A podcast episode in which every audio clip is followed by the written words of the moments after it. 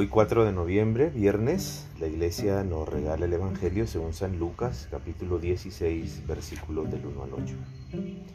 Los hijos de este mundo son más astutos que los hijos de la luz.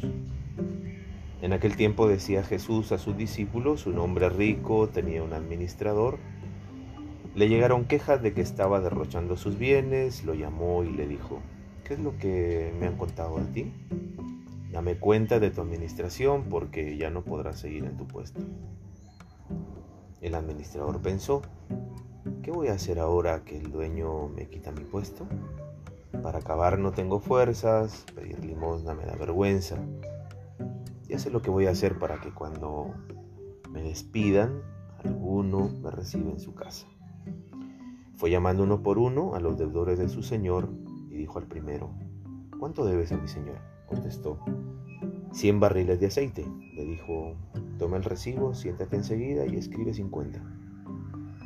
Al segundo le dijo, ¿y tú cuánto debes? Contestó, cuarenta toneladas de trigo.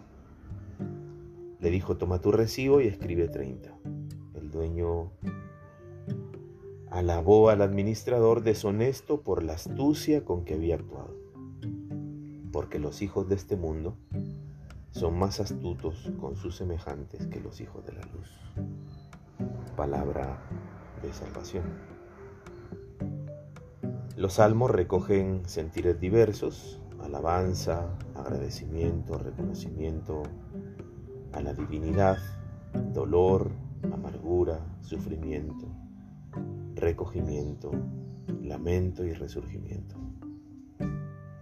cada salmo la sensación humana se hace palabra, se hace canción, se hace poesía. De ahí que el salmo es la expresión de toda la persona y de la colectividad, de la comunidad, de la sinagoga que expresa su sentir, vida que transmite a la vida, que es Dios.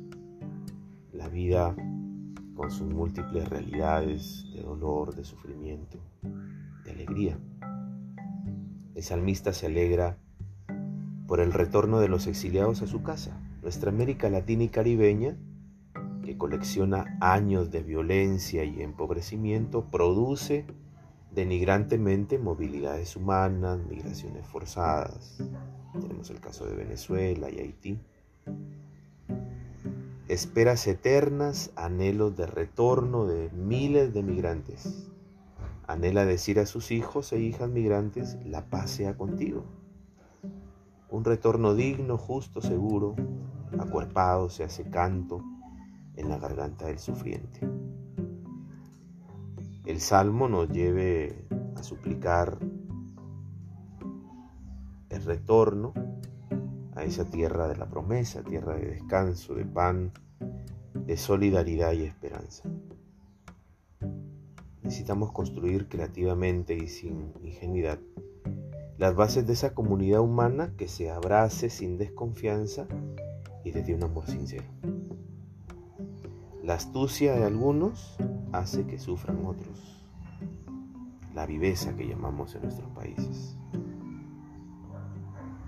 La pregunta a partir de esta palabra de salvación para hoy sería, ¿es tu corazón una casa de puertas abiertas o te limitas a amar solo a quienes te aman?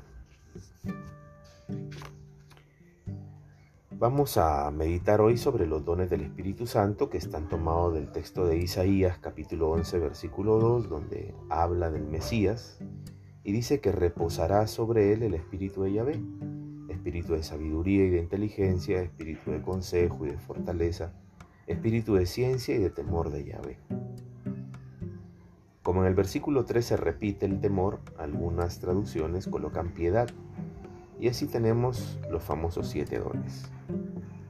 Son los dones que han estado en plenitud en, en Jesucristo, porque Él tenía el Espíritu sin medida. Juan 3:34 y son los dones que el Espíritu Santo derrama también en cada uno de nosotros para impulsarnos a vivir de una manera diferente. Con estos dones el Espíritu Santo nos sostiene y nos empuja para que podamos practicar con más agilidad las virtudes cristianas y para que lleguemos a la plenitud de la santidad. Pidámosle pues al Espíritu Santo que desarrolle cada vez más esos dones en nuestra vida de manera que podamos parecernos cada vez más a Jesús, para que se nos haga espontáneo actuar como Jesús actuaba. En los próximos días reflexionaremos cada uno de estos dones.